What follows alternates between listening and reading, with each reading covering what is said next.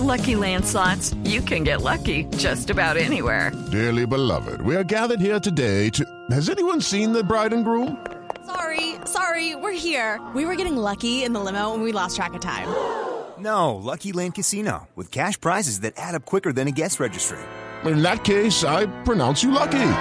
Play for free at LuckyLandSlots.com. Daily bonuses are waiting. No purchase necessary. Void were prohibited by law. 18 plus. Terms and conditions apply. See website for details. Ahora a las 11 y 3 minutos de la mañana le quiero presentar un audio a la mesa de trabajo y a todos los oyentes. Un audio que explica una investigación que acaba de publicarse y que salpica a Vladimir Putin, el presidente de Rusia, con un escándalo de lavado de activos. Почему раньше здесь не было людей, которые способны были принимать решения? Почему здесь-то забегали все как тараканы перед самым моим приездом? La OCCRP en sus siglas en inglés, es un proyecto de información sobre delincuencia organizada y corrupción que se encuentra formado por centros de investigación, medios de comunicación y periodistas que operan en Europa del Este, en Asia Central y en Latinoamérica, exactamente en Centroamérica. Fue fundado por aquel año 2006. Hace unos días, en cientos de periódicos salió una extensa investigación liderada por este proyecto en la que se pudo conocer que amigos y personas allegadas a Vladimir Putin estaban involucradas en una red de blanqueo de capitales que ha lavado más de 9 mil millones de dólares. El caso se le conoce como la bandería Trotsky. Y es que este nombre surge por el Troika Dialog, el mayor banco inversor de Rusia, del cual se filtraron una cantidad impresionante de datos en los que se pudo conocer que para el entramado se utilizaron más de 70 empresas offshore que enviaron dineros a los Estados Unidos y también a toda Europa. El propósito de toda esta red era sacar miles y millones de dólares desde Rusia y permitirle a personas con mucho dinero y políticos de ese país adquirir secretamente acciones en compañías estatales, comprar propiedades, eh, yates, en fin. Eso dentro de Rusia, pero también en el extranjero poder pagar tratamientos médicos y, por qué no, contratar a grandes estrellas de la música para fiestas privadas. La investigación llegó a lo más alto de la política de ese país europeo, con vínculos que con vínculos que entrelazan al presidente Vladimir Putin y sus socios de negocios.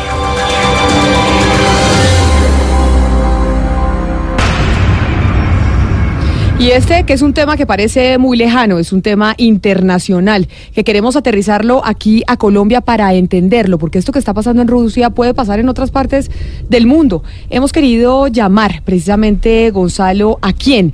¿Quién es el que nos va a explicar específicamente cómo fue que se hizo toda esta investigación sobre los datos que se filtraron de un banco ruso en donde se dio a conocer las actividades ilegales que se estaban realizando en ese banco con amigos cercanos al presidente de Rusia, Vladimir Putin? La tenemos en línea a Paul, Radu, o Paul Radu. Él es periodista y director del proyecto de información sobre delincuencia organizada y corrupción. Fue quien lideró esta investigación sobre Vladimir Putin y nos atiende a esta hora desde Bucarest, en Rumanía. Señor Paul, gracias por atendernos en Mañanas Blue. Hola, hola, gracias. Ay, bueno, maravilloso que, hable español. Señor Paul, mire, la primera pregunta, porque así parezca eh, muy amplia, pero es, pero es importante saber cómo ha sido la acumulación eh, de poder que ha adquirido el presidente de Rusia, Vladimir Putin. Bueno, eh, como, como conocemos, el, el poder corrupte, ¿no? Y lo que en Rusia, en, el, en el espacio postsoviético, son muchos oligarcos con mucha poder económica que son aliados de los políticos. Entonces hay políticos corruptos eh, con estos eh, empresarios, con estos oligarcos muy poderosos, pero también de un otro lado hay el crimen organizado. Entonces hay alianzas entre ellos y en, todo, toda esta mezcla hay también bancos, hay empresas offshore, hay, todo, ¿no? Hay, también, por ejemplo, eh, bancos en los países bálticos eh, que lava dinero por los grupos de los, grupos de México, como por, por, el grupo de Jalisco, el grupo de Sinaloa y otros. Entonces es, es como crimen global que se hace a través eh, de Rusia. Yo quisiera preguntarle, señor Paul, porque hay cientos de periódicos que han publicado esta investigación, un trabajo que, como ya mencionamos, involucraría testaferros del presidente de Rusia, Vladimir Putin, en un proceso de lavado de activos. Según lo que ustedes han investigado, ¿cómo funciona esta estructura de lavado de dinero? Bueno, mira, eh, eso es, eh, es, un proceso muy muy uh, complejo porque es un, es un sistema global, donde hay, por ejemplo, empresas de Panamá, uh, y con esas empresas hay testaferos como directores, como accionistas, pero en Europa del Este hay un segundo nivel de testaferos. Hay los testaferos registrados con los bancos.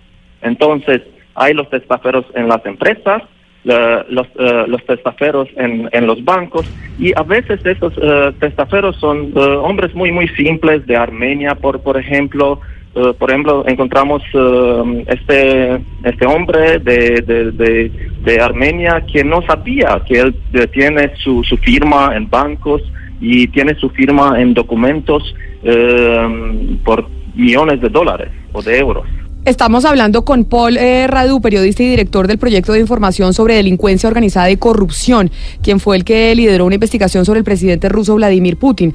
Pero señor eh, Radu, la pregunta es, ahora, según lo que usted nos está eh, comentando y lo que nos está diciendo y lo que han podido investigar, ¿qué tan conectado está eh, Vladimir Putin en todo este entramado de lavado de activos? Bueno, eh, lo que encontramos son uh, individuales uh, del círculo de, Vladimir Putin. Por ejemplo, um, hay, um, hay los, los jefes de la empresa Rostec. Rostec es la, la misma empresa de tecnología de, Rusia. Um, es, es como, como una, una empresa gigante donde hay todas las, las uh, industrias de armamentos. Entonces, los, los jefes uh, de, de, esta empresa, por ejemplo, son involucrados uh, con, con este sistema de lavado de, dinero. Y ellos también tienen uh, varios pro propiedades en el mundo, por ejemplo, en, en España. Hay analistas que dicen que la fortuna de Vladimir Putin podría alcanzar una, una cifra absurda de 200 mil millones de dólares. ¿Ustedes en esta investigación tienen algún tipo de información sobre esas aseveraciones? Bueno, mira, esas son uh, especulaciones y nosotros solo trabajamos con documentos y, y, todo. Lo que podemos ver es que hay, uh, hay amigos de Putin, amigos muy cercanos de Putin, como el señor Rodugin, Uh, como el señor uh, Artiakov, como el señor Chemezov de Rostec, que tienen mucho, mucho dinero. Pero no vimos documentos uh, donde hay el nombre de Putin, porque Putin, eh, claro que, que, que, tiene, tiene dinero, pero con Putin, Putin trabajaba por el KGB, ¿no? y por el FSB y, y todo eso.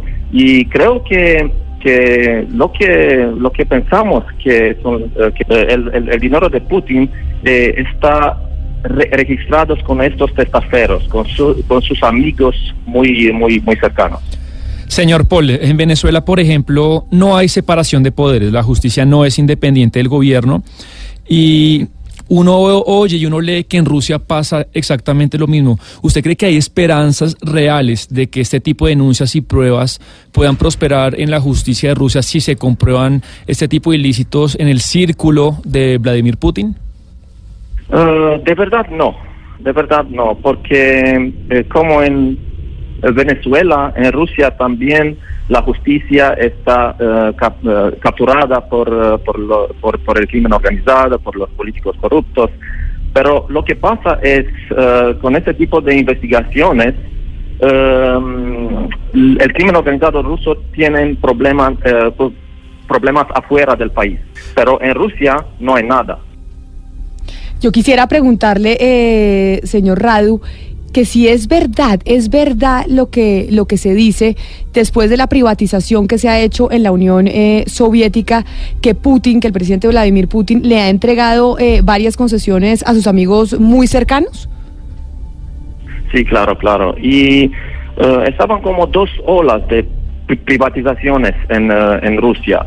El primero era en las noventas y el segundo era con este con este troika laundromat Eh, era como en los años do- 2005, 2006, 2007, um, cuando, con, con la crisis eh, financiera. Entonces sí, son, son dos olas y en ambos, en ambos casos son oligarcos, son, eh, son eh, políticos que son muy cercanos de Putin, que ganaron muchas, muchas de, estos, eh, de estas inversiones, de fábricas y de, de petróleo y de todo. Señor Radu, usted ha tenido y su equipo problemas para llevar a cabo esta investigación. Me refiero a que si ha recibido amenazas u otro tipo de intimidaciones. Eh, sí, claro, de verdad nuestros parteneros de Rusia no eh, pudieron pu- publicar este, este proyecto por amenazas. Y mm, sí que estamos tra- trabajando con, con periodistas muy bravos de, de Rusia, ¿no? Porque allá es muy, muy difícil de exponer, de investigar ese tipo de cosas, porque cuando se habla del dinero, del dinero de los políticos, eso es muy, muy difícil eh, de, de- de- de investigar. ¿Y usted teme, ha temido por su vida en toda esta investigación? Bueno, mira, eh, nosotros eh, trabajamos en, en una red global. Entonces, lo que hacemos es de compartir información a través de esta red. Y por lo corruptos, esto es eh, un punto donde no, no, no, no, no, no, no pude hacer mucho daño, porque la información es con, con, mucho, eh, con, eh, con muchos a través del mundo. Entonces, si, si ellos quieren hacer daño, si ellos quieren, eh, no sé, hacer algo, eh, eso no va a eh, ayudar con sus problemas. Entonces, no, ahora no. Señor eh, Paul Radu, periodista y director del proyecto de información sobre delincuencia organizada y corrupción, quien ha venido liderando esta investigación sobre Vladimir Putin. Muchísimas gracias por haber estado con nosotros y habernos explicado esta investigación en la que vienen trabajando diferentes periodistas alrededor del mundo. Feliz mañana para usted. Gracias, gracias. 11 de la mañana, 14 minutos. Esto, eh, Gonzalo, ha sido eh, titular en diferentes medios de comunicación alrededor eh, del planeta, como usted nos lo venía explicando, y que a veces nos parece salido de los cabellos que el presidente de un país, uno de los hombres más poderosos del mundo, pueda estar involucrado en un caso de estos que nos explica el señor Radu. Sin duda alguna, Camila, y hablamos de, un, de una red que lavó 9 mil millones de dólares. Eso quiere decir casi dos veces lo que costó la construcción de la ampliación del canal de Panamá. Es impresionante la cifra que nos muestra. Y para los oyentes que tal vez quedaron con algún tipo de dudas, pueden buscar la investigación colocando en Google lavandería Así se le llamó a este proceso investigativo que ya aparece en cientos de diarios en todo el planeta y que lideró este señor que nos atendió desde Rumanía, el señor Paul Radu. Pero además también, Gonzalo, para entender, porque a veces decimos, no, eso pasa en Rusia, eso a nosotros qué nos importa, ¿por qué es importante? ¿Y será que en, eh, en América Latina se podrían estar viendo cosas similares en, en lugares más cercanos a los nuestros? Por eso quisimos llamar a Juan Ricardo Ortega. El doctor Ortega fue director eh, de la DIAN y además pues hoy está trabajando en el Banco Interamericano de Desarrollo. Doctor Ortega, bienvenido a Mañanas Blue, muchas gracias por atendernos. Muy buenos días, Camila. ¿Cómo están y a todos los oyentes? Muy Acudi- importante lo que están sacando al público. Acudimos a usted para que nos traduzca, para que nos ayude a entender, porque sabemos que es una investigación gigantesca que se hizo en Rusia, pero usted ayúdenos a traducir esto qué significa. Mire, Camila, yo creo que todo esto arranca por un multimillonario americano que se llama Bill Browder, un MBA de Stanford, que monta el primer gran fondo en la Unión Soviética que se llama el Heritage Fund eh, en los años 90 y se vuelve multimillonario. Y los oligarcas rusos empiezan a tratar de estafarlo con todo tipo de fraudes en, en lo que llaman asset stripping, ¿no? que era quitarle los activos más valiosos a las sociedades. Y él pues a todos los denuncia y los mete a demandas legales y en ese momento Putin está comenzando en el poder y en alguna medida utiliza esas demandas para presionar a los oligarcas. Pero lo que este señor nunca eh, pensó es que una vez Putin logró intimidar lo suficiente a los oligarcas, les iba a exigir una enorme participación en las sociedades y acto seguido, entre todos, le robaron los activos a, a Browder, le capturaron a su abogado tributarista, que era un ruso muy competente, y este ruso, en vez de dar testimonios falsos en contra de Browder, investigó los detalles y demostró que los investigadores de la KGB eran los que habían montado todo el fraude de lo que era una devolución de impuestos ficticio muy parecida a lo que yo me encontré en la DIAN, en la cual se robaron 230 millones de dólares de la Administración de Impuestos y de origen a lo que es probablemente la ley anticorrupción más importante en el mundo que se llama el Magnitsky Act, en honor a Sergei Magnitsky, que los rusos lo torturan durante casi tres años hasta que lo asesinan en la cárcel para que él se retractara de las acusaciones y las pruebas contundentes que hizo públicas de cómo se habían robado la plata de la Administración de Impuestos con la anuencia de gente muy cercana a Putin. Entonces esto es un tema que en Estados Unidos tomó mucha fuerza y lo que yo diría esto probablemente son estrategias de, ciberataque, de demostrarle al mundo a través de hackeo eh, todos los grandes fraudes alrededor de Putin. Es igualito a los Panama Papers. Si se acuerdan los Panama Papers, la, el hallazgo principal eran los dos mil millones de dólares en cabeza del chelista íntimo amigo personal de Putin. Entonces esto es una cosa muy gruesa con mucha gente, con mucha gente metida detrás en una agenda de, de yo que mostrar cómo estas oligarquías desfalcan a la sociedad. Pero, doctor Ortega, usted acaba de decir algo importante que nos aterriza en Colombia, y es que fue algo similar a lo que usted se encontró en la DIAN. Es decir, que ese mecanismo que nos acaba de describir usted y nos acaba de describir el señor Radu, quien hizo la investigación, son mecanismos similares que se usan aquí, por ejemplo, en países como el nuestro, para desfalcar a la nación. Indiscutiblemente. Indiscutiblemente. O sea, la- el fraude de las devoluciones de IVA tenía involucrados a funcionarios muy altos de la DIAN. Nosotros a la Fiscalía le informamos patrimonios de 20, 30 millones de dólares en cabeza de estos señores y nunca, nunca los han investigado. Inclusive había grabaciones de un director de la DIAN en una cosa de lavado de activos en Bucaramanga y las grabaciones se perdieron. Yo tengo las transcripciones de la conversación en la cual le grita al señor de la exportadora de ganado sobrefacturado al Líbano eh, desde Bucaramanga y, y la fiscalía se le perdieron las grabaciones originales de, esas interceptaciones. Entonces hay estructuras muy vinculadas con narcotráfico y con mafia que tienen los mismos modus operandi eh, y eso en Colombia era clarísimo y se documentó y los patrimonios de, de los altos funcionarios de la de la época son igual de grotescos como los que se pueden ver en los videos del Heritage Fund de Browder cuando él hizo la investigación sobre la directora de impuestos de Moscú, ¿no? que él le documentó 40 millones de dólares en, en mansiones, casas, fincas y casas de recreo, muchas cosas en Dubái, muy parecido a lo que se vio en Colombia también, hay mucha cosa en Dubái, es uno de los sitios donde esas personas guardan sus fortunas maravillas. Pero, doctor Ortega, acá en el caso de Rusia vemos que aquellas eh, personas que desfalcan a la nación o que estaban lavando dinero en estos bancos son cercanas y muy cercanas al poder. Estamos hablando cercanas a Vladimir Putin. En el caso de Colombia, de esta gente con las devoluciones de IVA que usted nos está explicando y el desfalco a Colombia a través de los impuestos, son gente cercana también a ese mismo nivel. Pues yo no digo que al presidente de la República, ni mucho menos, pero estamos hablando de esas altas, Igualito. altas, altas esferas del poder en Colombia. Igualito, igualito Camila, igualito. Muy altas esferas del poder, las mismas formas. Doctor Ortega, ¿y, Y la, y la fiscalía aquí qué di? O, es decir, y las autoridades, si estamos hablando de las mismas formas y el escándalo enorme que está existiendo alrededor de lo que está pasando en Rusia y en nuestro país pasa exactamente lo mismo que grandes empresarios que son cercanos a las altas esferas del poder defraudan a la nación de esa manera y las investigaciones y aquí no pasa nada? No, no pasa absolutamente nada y se pierden las grabaciones cuando había pruebas contundentes que los involucraba. Pero usted recuerda, doctor Ortega, eh, nombres de pronto eh, de a quienes involucraban Claro esas grabaciones. recuerdo, Camila, pero pues, yo lo recuerdo muy bien, pero con que los diga sin poder tener las pruebas, sino las transcripciones, me meten una demanda con un penalista y contratar un penalista más de 60 millones de pesos, que para mí es una fortuna que jamás podría conseguir. Entonces, pues me toca desafortunadamente tragarme mis palabras porque no hay forma de hacer algo en un país donde el sistema judicial toma la decisión de no investigar los casos evidentes. ¿Y a qué fiscal se le perdieron las grabaciones? No, nosotros conseguimos un montón de documentación y de pruebas en su momento y todo eso que pasó a los a las autoridades, pero desafortunadamente al día de hoy no han prosperado muchas de las investigaciones. Pero, doctor Ortega, estamos hablando de fiscalía actual y la fiscalía anterior. Es decir, esto viene pasando de cuando usted estaba en la, en, eh, en la dirección de la DIAN, estaba de fiscal. ¿Quién? ¿El doctor Montealegre era quien estaba a la cabeza de la fiscalía?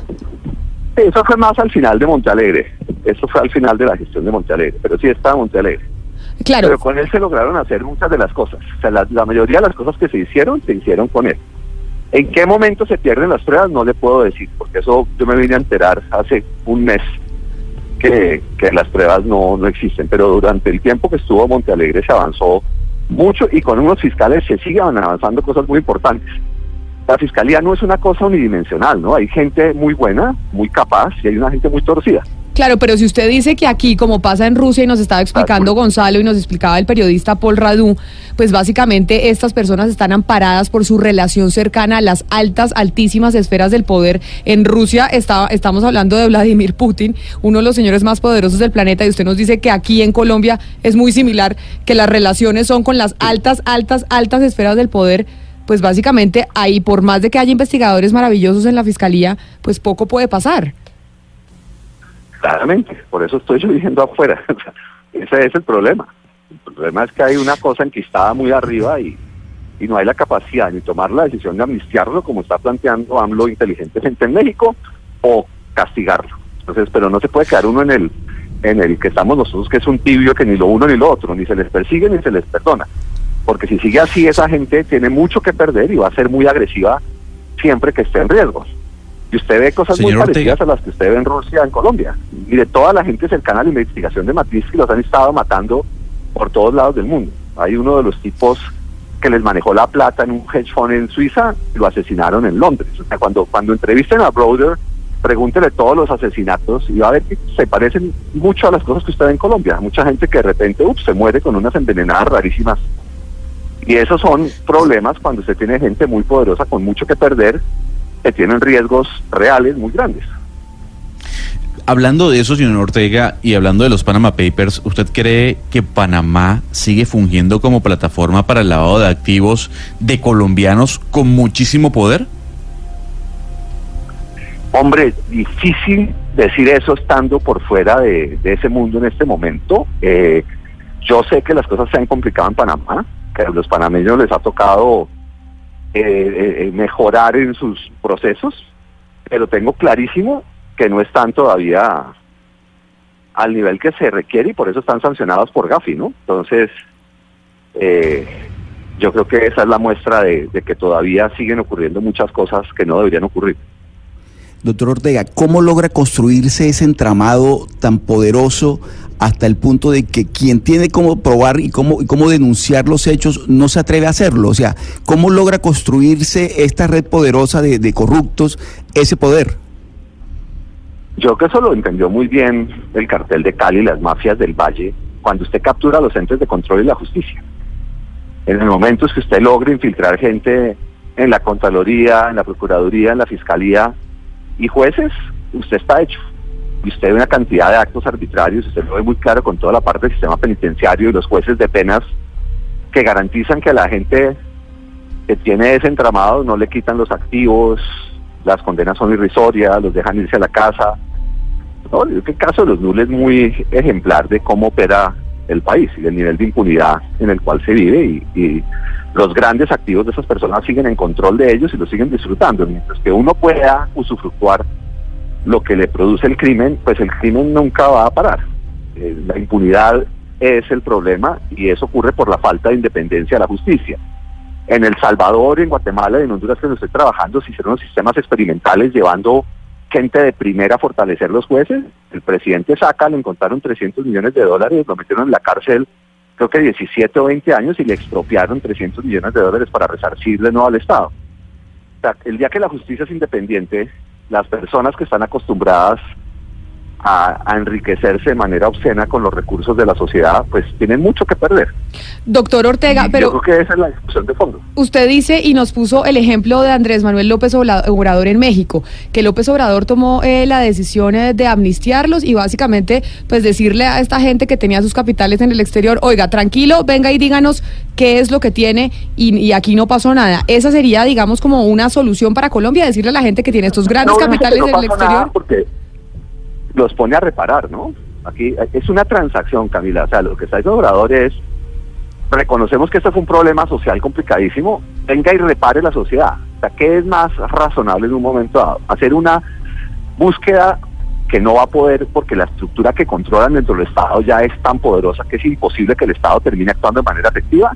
O usted llega a un acuerdo en el cual reparan a la sociedad, indemnizan de manera importante por los perjuicios que han causado y usted empieza a trabajar de aquí para adelante con una justicia independiente que de verdad quede libre de las cadenas que ya le han impuesto.